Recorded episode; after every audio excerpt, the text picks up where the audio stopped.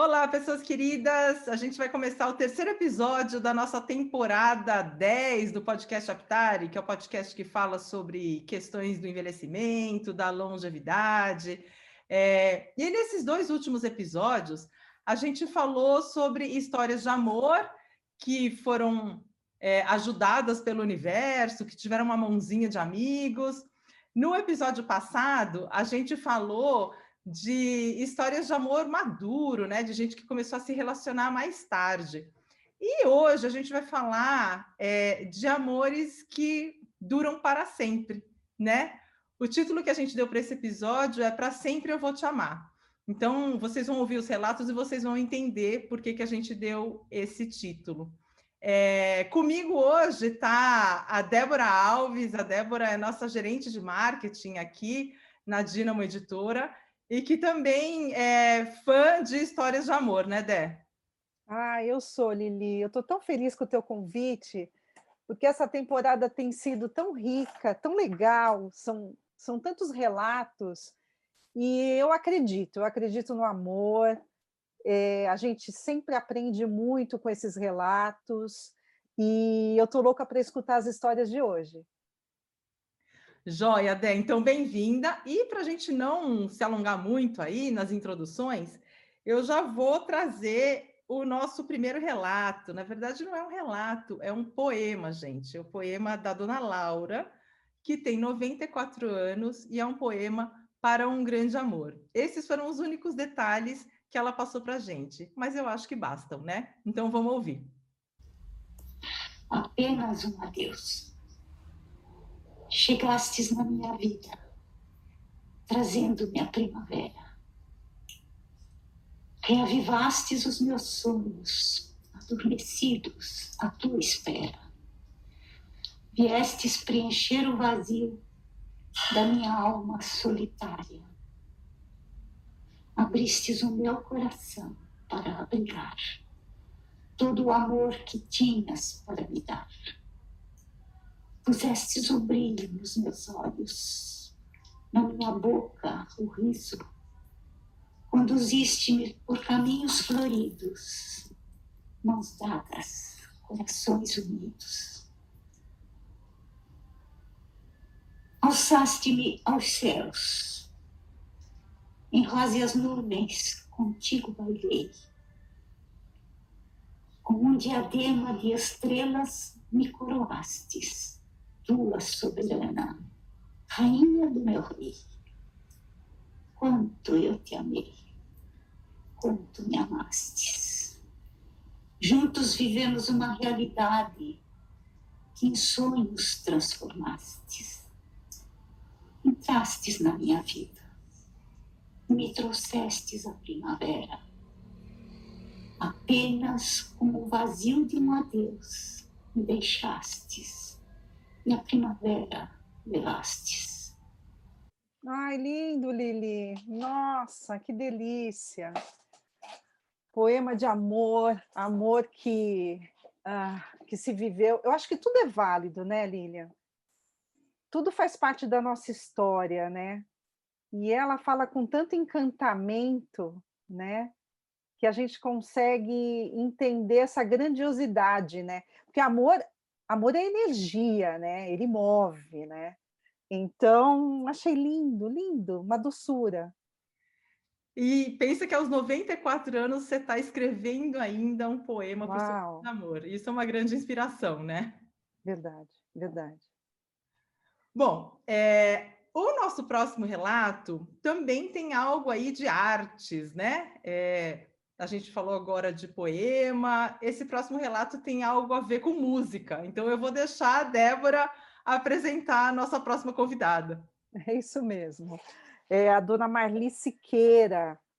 A dona Marli ela tem 78 anos e o relato dela é, traz um fundo musical, porque as músicas remetem é, diretamente para o amor, né? Você pensa numa música, você lembra de uma pessoa, você pensa numa música, você lembra de um momento. Então, vamos ouvir a dona Marli. Meu nome é Marli Leite Siqueira. Tenho 78 anos e vou contar um pouco da minha vida. Fui criada no interior de São Paulo, uma cidade pequena chamada Piraju. Aos meus 15 anos, conheci meu primeiro namorado. Ele tinha 21 anos e se chama Dirceu, ou chamava, não sei se ele é vivo ainda. Ele era de família tradicional. Minha mãe era contra esse namoro porque ele gostava de beber. Não era alcoólatra, mas para minha família era um horror. Namoramos seis anos, até que minha mãe fez eu me mudar para Santos, morar com minha tia. Ficamos separados para sempre. Após alguns anos, conheci o meu marido e vivemos felizes por 27 anos. Viajamos bastante, conheci vários lugares fora do Brasil. Quando eu ainda estava conhecendo meu marido, ele apareceu em Santos. Não bebia mais, era prefeito da cidade que ele morou logo que se separamos. Casou, tem filhos e netos. Aí já era tarde demais para ele e para mim. Hoje sou viúva e tenho minha irmã, meu irmão, meus sobrinhos e a vida continua. Quando ouço solamente uma vez, lembro dele e traz uma saudade imensa. Bom, gente, solamente uma vez, hein? Solamente uma vez. É demais, né? Dá até vontade de dançar. Pois é. De rostinho aí... colado ainda, né, Lili? É muito bom, cara. Ah, dançar de rostinho colado é o melhor, gente. Ai, coisa boa. É, e a gente é, acha muito legal essas histórias, porque são histórias. A própria dona Marli fala, né? Puxa, eu não sei se ele está vivo ainda, mas é uma história que marcou. Então, por isso Sim. que a gente também quis trazer esse título de Para Sempre Eu Vou Te Amar, né? Porque às vezes a pessoa nem está aqui mais, mas a gente continua amando, porque a história continua viva na gente, né? Isso, então, eu acho isso. que isso é o mais bonito da história. É, isso mesmo, você viveu, né? Você tem o que contar mesmo que o final não tenha sido muito legal, mas você vivenciou. Então, isso é, é demais, para mim é demais. E agora a gente vai para a próxima, né, Lili? É isso aí. A nossa próxima convidada é a dona Zulema Bertolucci. A dona Zulema tem 90 anos e vai Uau. contar um pouquinho da história de amor dela. Vamos ouvir. Eu Zulema. Vou contar minha história de amor. Tenho exatamente 90 anos. Sou filha de imigrantes com família grande, mas bem orientados pelos pais. Com o decorrer do ano, fiz vários cursos, só que eu queria fazer o magistério, porém não deu certo. Resolvi e me matriculei na Escola de Comércio Carlos Carvalho, que era o curso de contabilidade. Passando três anos e depois mais três anos seguintes, na sala de aula tinha um aluno que se chamava Rubão. Com o decorrer de uns anos, casamos, formamos uma família e correu tudo em harmonia, que durou 49 anos de casados. O Rubão veio a falecer. Essa é a minha história de Zu, de Zu e Rubão faria isso tudo de novo. Ah, você percebe uh, como uh, ela está com 90 anos, né? Então ela mostra até a própria dificuldade de, de fazer um curso, né? Naquela época, ela teve que estudar à noite, mas no final o acaso ajudou ela, né? Que ela encontrou o Rubão. E aí eles acabaram casando, constituindo uma família, né? E criando essa história bonita, né? Mas o acaso ajuda muito a gente, né? Você deixa o acaso te levar e você acredita. Então, assim, é, é, eu, adoro essas histórias quando elas acontecem, né? Ainda mais quando alguém quer dividir com a gente. Então, vamos acreditar no acaso ainda. Todo mundo que está aí querendo um amor, Vamos acreditar que o acaso pode nos ajudar e muito. É isso aí. E eu gosto muito do jeito que ela finaliza, que ela fala essa é a história da Zulema e do Rubão. E do Rubão. Eu consigo ver assim é, o final de um filme com, com um final feliz, assim, Zulema e Rubão e um coração, assim, é, como a última é. cena, sabe? Lindo, lindo.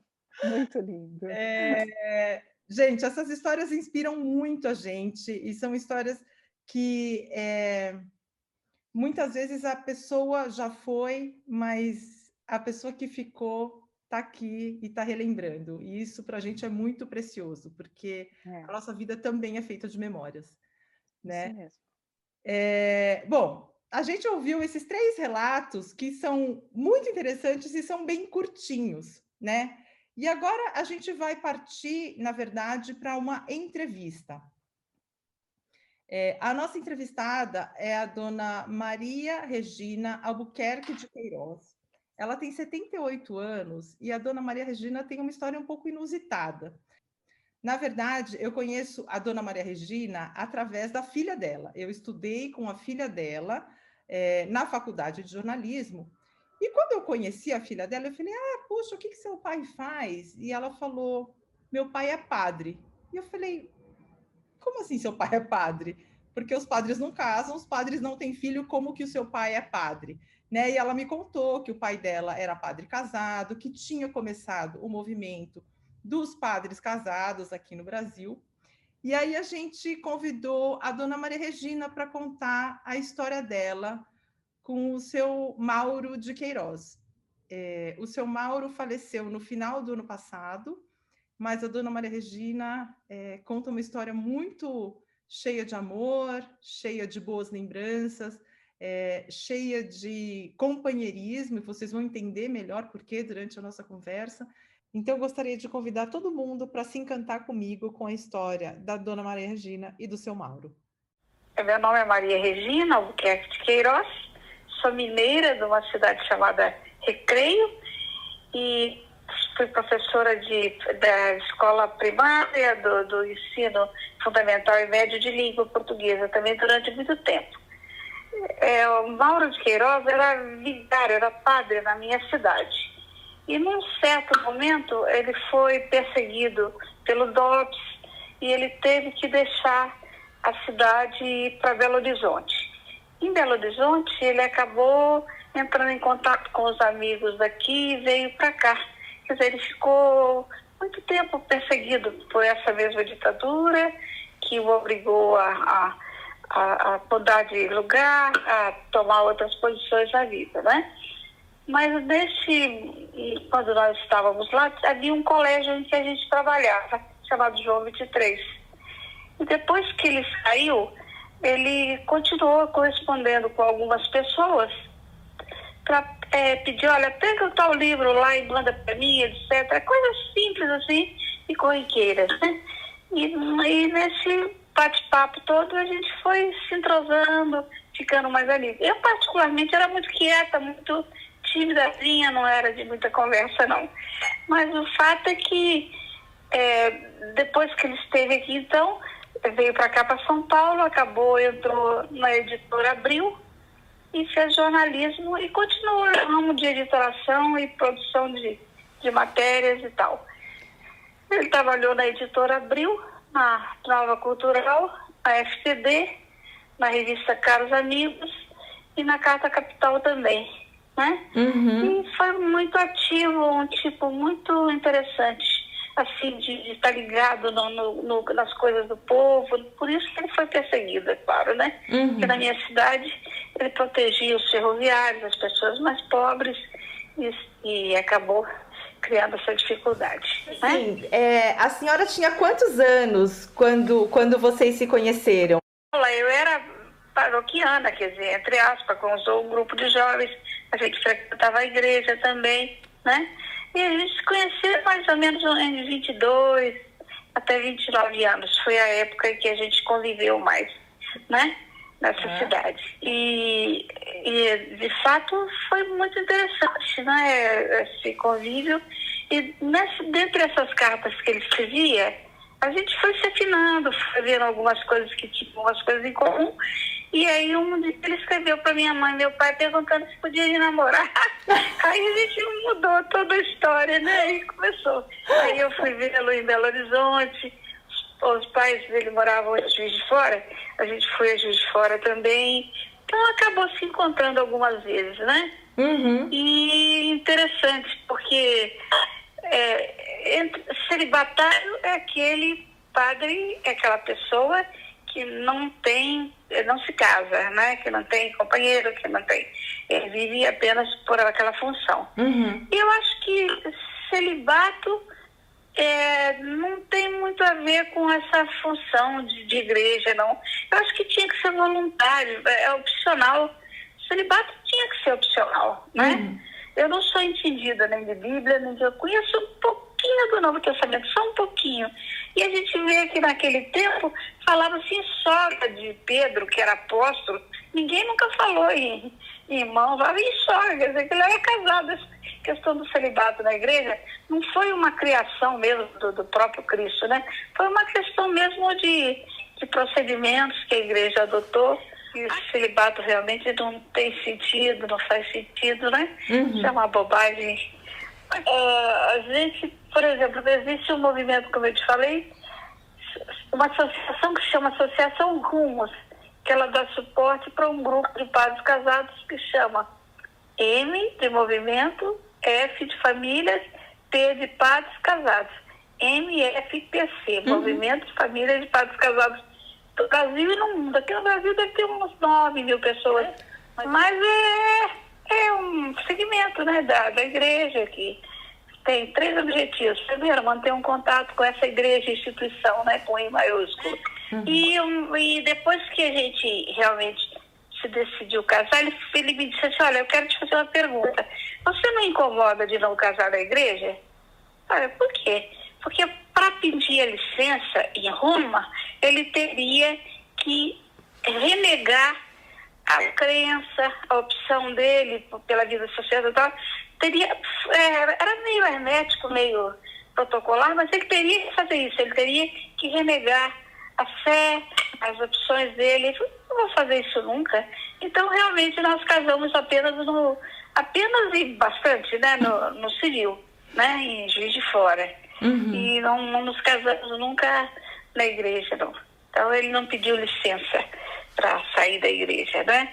Mas, ao mesmo tempo, nunca exerceu a função também. Ele ficar aqui em São Paulo, por exemplo, ele trabalhou é, bastante com o povo, com gente, com essas coisas todas, né? Uhum. E a gente é, teve muito contato com o povo, Uhum. com essa coisa. Então, quer dizer, ele era, ele continuou sendo padre, entre aspas, é claro que não batizava, não, não crismava. Nossos filhos, por exemplo, as meninas foram batizadas depois que estavam na universidade.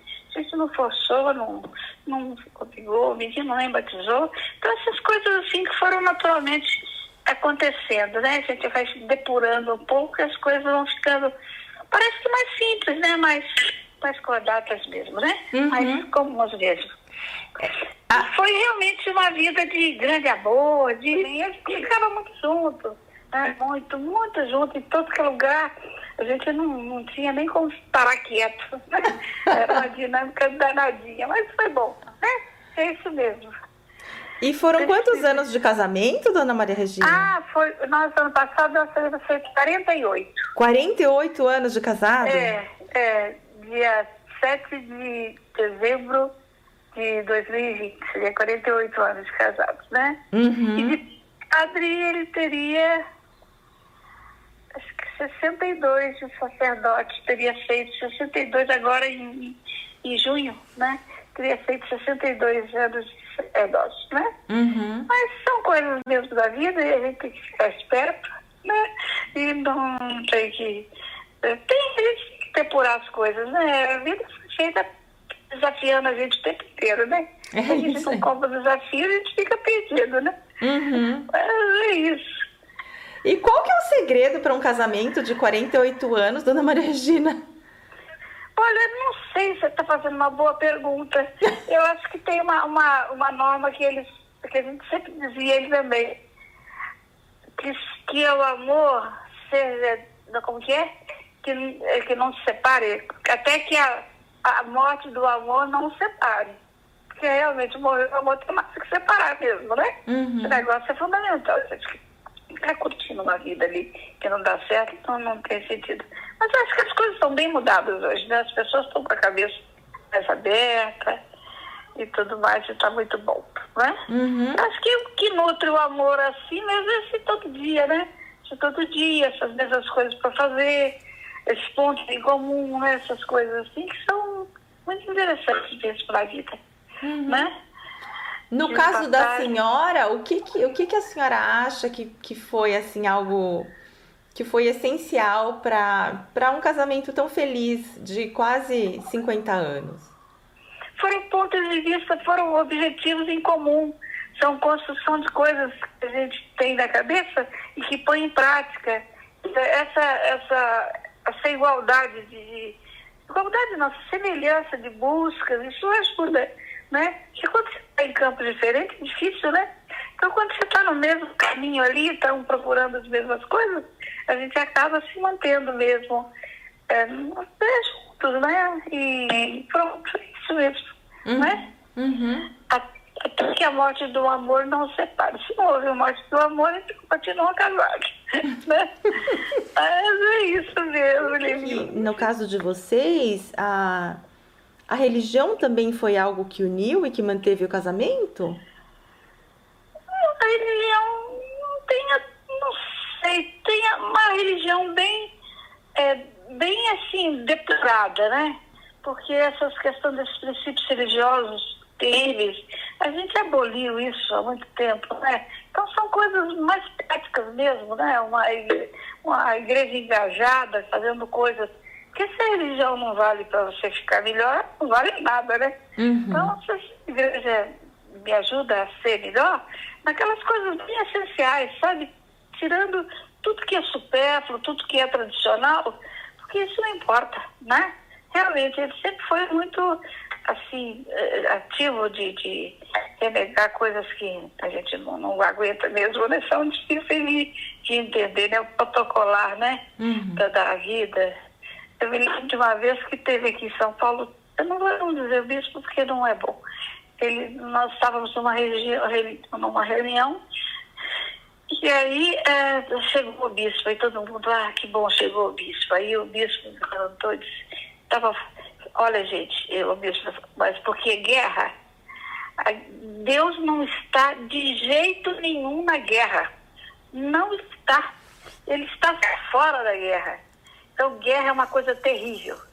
Aí ele levantou de feitinho e falou assim, olha, só me desculpe, mas é claro que na guerra tem gente sofrendo, e é claro que Deus está lá.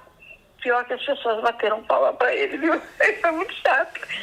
Nossa, mas é muito forte essa declaração, né?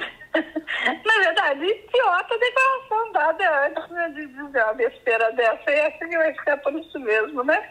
Então, essas coisas assim, sempre foi muito questionador, muito danadinho, então isso era bom, né? A gente acabava entrando nessa, uma boa mesmo de, de, de criar coisas, de fazer coisas, né? De, é essencial, né? Porque na vida tem coisas essenciais e tem coisas que não são. Se você se ati- ativer em coisas que não, não são relevantes, acaba ficando na mediocridade mesmo, né?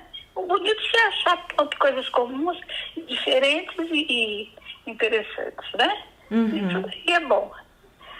É, qual que é uma lembrança muito feliz que a senhora guarda do senhor Mauro?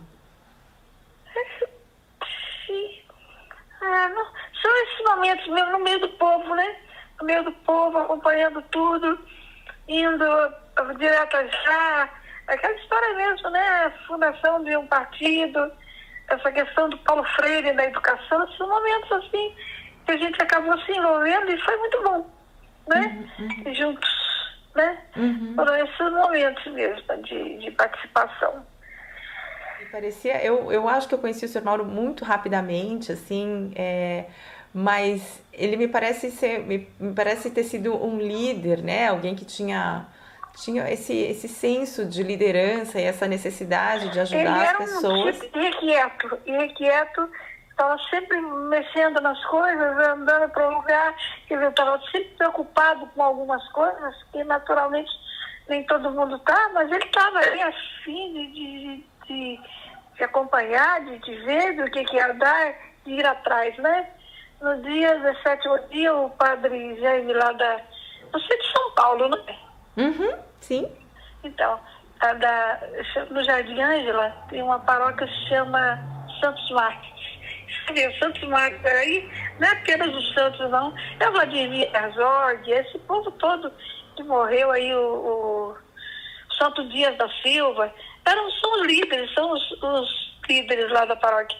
E é muito interessante o trabalho que o padre Jaime faz. E na missa de sétimo dia ele se a ele como padre Maurinho, que é, o padre Maurinho tinha algum problema, ele estava aqui. Ele ia, ele ia para os lugares, e etc. 48 anos de casado não é para qualquer um, né? Então eu imagino como como está sendo difícil para a senhora é, é. essa perda tão recente, né? É difícil, sim. É, inclusive, é a história, né? Todo mundo nasce, vive e morre, né? Uhum. Ainda bem que a gente não sabe o dia de morrer, porque senão ia ser uma angústia desgraçada, né? Eu fazer outra coisa, ia morrer o tempo inteiro, né? Mas eu acho que é interessante sim a vida, valeu. Né? Uhum. A vida, a vida aí, a vida tá aí, né? Que linda história, né, Lili? De companheirismo, né? E eu, eu gostei quando ela falou assim, uh, o que nutre o amor todo dia são os pontos em comum e o dia a dia. Então, é realmente aquela plantinha, né? Que você vai regando, que você vai nutrindo para que ela floresça todo dia. Quando ela não está boazinha, você vai lá e rega de novo e coloca mais um pouquinho de, de terra para que tenha força, né? Para cada vez mais ganhar força para você continuar. É, é, muito bonita, foi muito bonita essa história que ela contou e você vê o quanto de saudade que ela que ela fala, né? Que ela, que ela relata, né? É, 48 anos de casado não é para qualquer um, né? Então, assim, 48 anos de casado é uma vida. Eu não tenho 48 anos ainda, né? Então, 48 anos de casado é realmente uma vida inteira passada juntos. E para mim foi um privilégio imenso poder conversar com a dona Maria Regina sobre o relacionamento dela com o seu Mauro, né? Porque é, meio século de vida compartilhada é, tem muita história para contar, né? E eu já tinha ouvido algumas dessas histórias é, da Araci, que é a filha dela, com quem eu estudei, que é uma amiga querida, mas ouvi em primeira pessoa da própria Dona Maria Regina, que contou como é que foi e quais eram as dificuldades, né? Porque, puxa, o seu Mauro teria que pedir permissão em Roma para casar e teria que renegar a fé Quer dizer, uma pessoa que faz uma opção de ser padre, ser obrigado a renegar a fé porque gostaria de se casar e dividir a vida com alguém, né? E ele foi lá e, puxa, não, a gente vai casar, e ele continuou, de alguma maneira, né? É, atuando como padre, no, do, da maneira que a dona Maria Regina descreve, né? De uma maneira que faz diferença, não apenas cumprindo o protocolo. Então, é, essa história é realmente inspiradora e foi uma das histórias mais bonitas que eu já ouvi de amor, assim, na minha vida inteira, trabalhando como repórter. Essa é uma das histórias mais bonitas que eu já ouvi. Então, eu queria agradecer muitíssimo a dona Maria Regina por ter topado conversar com a gente, mesmo com tanta saudade, mesmo com as lembranças à flor da pele, é, ela concordou em dividir é, esse relato tão bonito com a gente. Então, obrigada, dona Maria Regina. Bom, pessoal, então, é, esse foi o episódio de hoje. Uh, Dé, obrigada por ter se juntado a mim para comentar, para ouvir comigo. Eu que quero agradecer, Lili, foi incrível. Essa temporada está assim emocionante. Adorei participar. Pode me chamar, ainda mais para falar sobre o amor. Adoro. é isso aí, gente. Quem não gosta de falar de amor, né? Bom, então a gente é, vai se despedindo. É, eu espero que vocês tenham gostado dos relatos que a gente trouxe hoje para vocês. É, para sempre eu vou te amar é, é um, uma música, né, que é tão cantada, mas que é, a gente viu aqui nesses, nessas histórias que para muita gente é uma realidade, né? Então, eu fico por aqui e espero que vocês continuem acompanhando a nossa temporada de histórias de amor. É isso aí, a gente se vê na semana que vem. Um beijo, tchau, tchau.